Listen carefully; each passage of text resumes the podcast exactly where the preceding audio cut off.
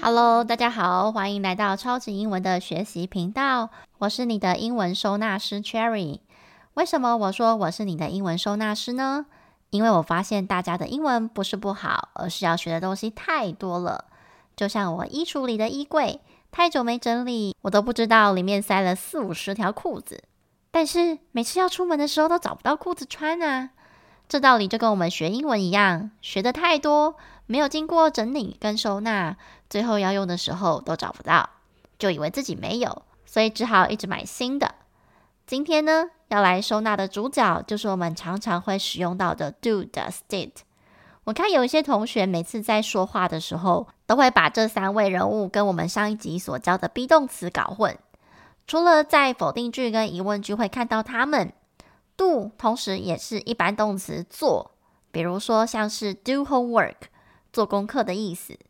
想造问句的时候，有时候觉得好像要用 is 开头，有时候又是 does，最后不太确定之下，只好凭感觉了。现在正在听 podcast 的你，是不是有同样的经验呢？如果是非常简单的生活对话，加上频繁的练习，的确是可以很快的上手。不过，如果我们没有了解他们的原理，学到时态的时候就会非常的混乱。这就是为什么很多同学在英文的时态会卡关很久。有一部分的原因也是因为在这最基础的时候，并没有完全理解这个句型变化的原理。所以，我们今天就来一探究竟吧。Do、does、did 这三个都叫做助动词。一来呢，它可以用来表达时间点，因为它本身是没有中文意思的，单纯是用来帮助一般动词来造疑问句跟否定句。因为它叫助动词，所以我都把它比喻成小助理。毕竟一般动词有太多太多种了，所以我们就想象成，我们统一用这个小助理来帮助这些千千万万个一般动词组成否定句跟疑问句。至于肯定句的时候，句子本身自己的动词做变化就可以了。也因为有了这个小助理啊，在造否定句或疑问句的时候，这个原本的动词当然就不用再做任何的变化呀。你还记得吗？我们曾经说，动词就是句子里的老大，你可以把它当做是老板。当老板出门的时候，带着小助理，自己是不用做事的。所以这个 do does did 啊，它本身就已经告诉我们的时态啊，或者是人称上的变化。那动词本身就不需要再做任何变化了。这就是为什么很多文法书会写说助动词后面要加上原形动词。我们可以利用这样子的逻辑思考方式来去把这个规则记起来。那么这三个主角要怎么使用呢？do 是使用在第一人称或第二人称，也就是我跟你的时候；does 是用在你我之外的第三人称，而且是单数哦。那么 do 跟 does 通常都是现在式。那么 did 就是过去式了，而且它是不分人称的，不管你的主词是单数还是复数啊，不管你是第一人称、第二人称、第三人称，通通都用 did。我们用例句来说明吧。假设我现在要讲一句叫做“你每天晚上都在房间看电视”。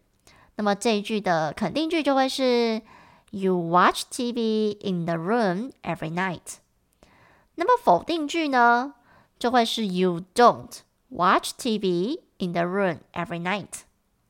疑问句呢，就会是 Do you watch TV in the room every night？有没有发现了它的规则呢？就是啊，这个句子已经有看电视这个动词。所以你要造否定句或者是疑问句的时候，加上 don't 就可以了，因为你的主词就是 you 啊。那么 you 就配上 do，会配上 do 的原因还有一个就是 every night，表达的是一个每天晚上的习惯，所以用现在式。以前啊，我看到很多同学常常写出或者是说出，比如说像是 Is he go to work every day？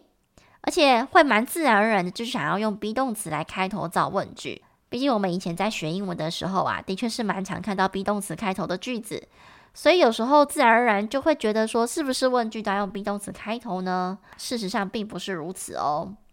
我们把前面教的原理稍微想一下，Is he go to work？这句话是不是有两个动词了呢？有 is 和 go。我们在前面几集的单元里面有介绍，一个句子就是一个动词，这个是英文里面最基本的原则。我们可以想象成一山不容二虎，不要忘了，既然我看到这个句子有一般动词了，我当然不用再劳师动众的请 be 动词来帮忙喽。我只要带着小助理一起去打仗。这个打仗啊，指的就是变化句型这个部分。所以，即便是很简单的句子变化，都还是符合了一个句子一个动词的状态哦。一般来说，肯定句是不会加上 do、does、did 的，动词本身做变化就可以了。可是啊，有一种状况啊，是你在肯定句的时候，还是会加上 do、does、did 的。通常啊，是为了要加强语气，表达真的。我最常举的一个例子叫 I love you，大家都很熟悉这句话，叫做我爱你。那如果今天这句英文变成 I do love you，那中文就会变成我是真的很爱你。当然呢，这种用法也是有时态变化的。如果你要表达是过去的时间里面，比如说是以前好了，我以前真的很爱你啊，那我可能就会讲 I did love you。所以不管什么状态之下，只要出现动词，还是会有时态的问题哦。只是出现了助动词，这个时态的变化就交给这个小助理了。再举一个例子，我昨天真的有在台北一零一看到蔡依林诶。你想要强调我真的有看到啊？那你的英文就可以讲说：I did see Jolene in Taipei 101 yesterday。如果你只是平铺直述的讲说：Oh, I saw Jolene in Taipei 101 yesterday。其实这两句都是过去式。但是如果直接讲 I saw Jolene in Taipei 101 yesterday，这句单纯用过去式的 So 就是 see 看到的过去式。那比较像是平铺直述的描述，说：“哦，我昨天在这个一零一有看到 Jolene 这样子。”可是如果你讲的是 I did see，那他就是真的表达一个非常强调，说我真的有看到 Jolene，而且在台北一零一的地方。所以啊，有时候讲话是看你想要表达什么，那你手上有什么工具？什么样的工具可以比较精确地表达出你原本想表达的意思？这才是比较重要的。那么，我们再来练习一题。Cherry 刚刚在客厅找到了他的 iPhone。我的时间点是刚刚哦，叫 just now。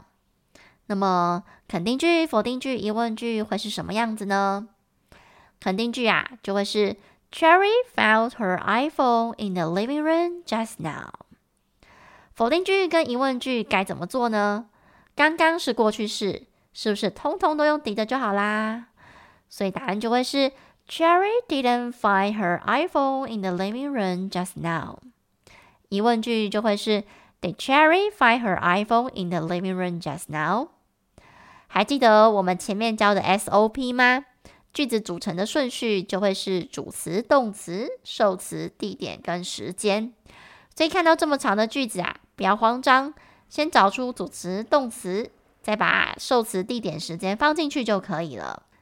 而且啊，这个句子有找到这个动词，所以我当然就知道我要记得带小助理出门喽。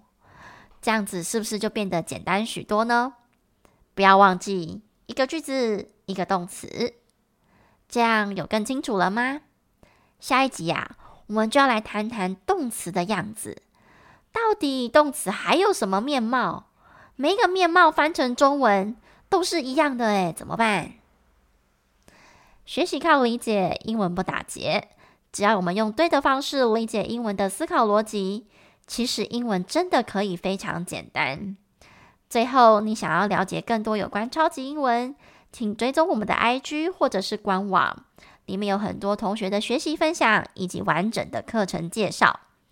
Podcast 的部分啊，只能带着大家了解一些最基本、最重要的概念。如果你想要有系统性的学习，欢迎参加我们的线上课程哦。也希望大家卷到频道底下按下五颗星和留言，让更多人一起收纳和整理我们脑袋瓜里面曾经学习过的英文。相信我们都可以在英文里面重新找到自信跟勇气。